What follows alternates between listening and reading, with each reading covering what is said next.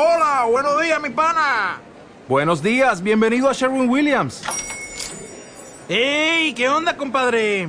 ¿Qué onda? Ya tengo lista la pintura que ordenaste en el ProPlus app. Con más de 6.000 representantes en nuestras tiendas listos para atenderte en tu idioma y beneficios para contratistas que encontrarás en aliadopro.com. En Sherwin Williams somos el aliado del PRO.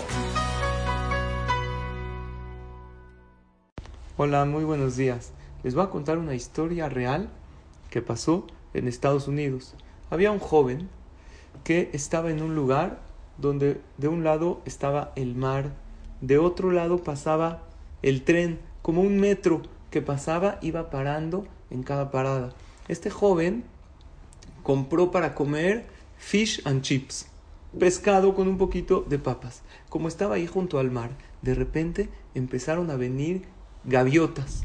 Las gaviotas comen pescado, pero no son como las palomas así tranquilas. Las gaviotas las han visto en el mar, son un poco más agresivas y si se les antoja, se acercan a ti y empiezan a agarrar. Y este vio que venían gaviotas, entonces las empezó a antojar así, ah, les, las antojaban las gaviotas y venían más gaviotas y empezaron a venir 10, 20, 30 gaviotas y él tenía ahí el pescado que él compró y junto a él estaba el tren. Entonces, en un momento dado, cuando ya habían decenas y decenas de gaviotas, de repente se para ahí este tren, este metro que pasa por ahí, se abren las puertas y suena el timbre que ya se van a cerrar. Ti, ti, en 30 segundos se cierran las puertas. Y él tiene alrededor de él 50 gaviotas hambrientas que están, uh, ya no pueden el hambre. ¿Qué hace este joven?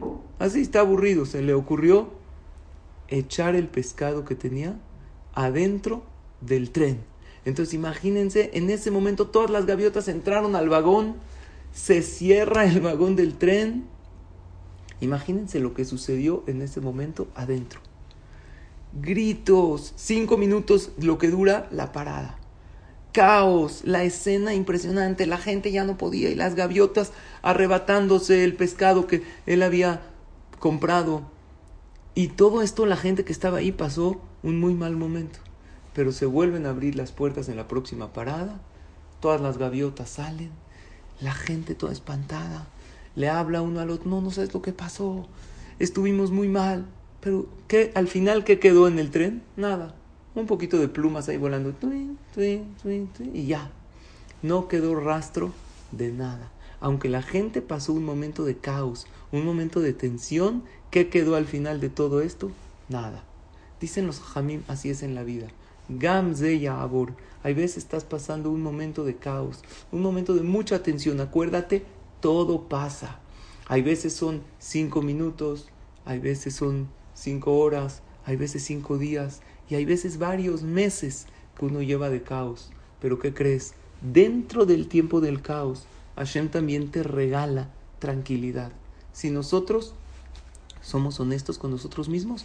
Aún dentro de la pandemia hemos vivido también momentos bonitos, momentos en familia, Baruch Hashem hay salud. Entonces, dentro del caos hay tranquilidad. Y al final, Bezrat Hashem, todo pasa. Nada más hay que tener paciencia y confiar que Hashem todo lo hace para bien. Cuando estemos en un momento de tensión, en un momento de dificultad, respiremos profundo y digamos, todo va a pasar. Hashem, ayúdame a ver el momento de calma después de esta tempestad que estoy viviendo. Que tengan todos verajá y un excelente día.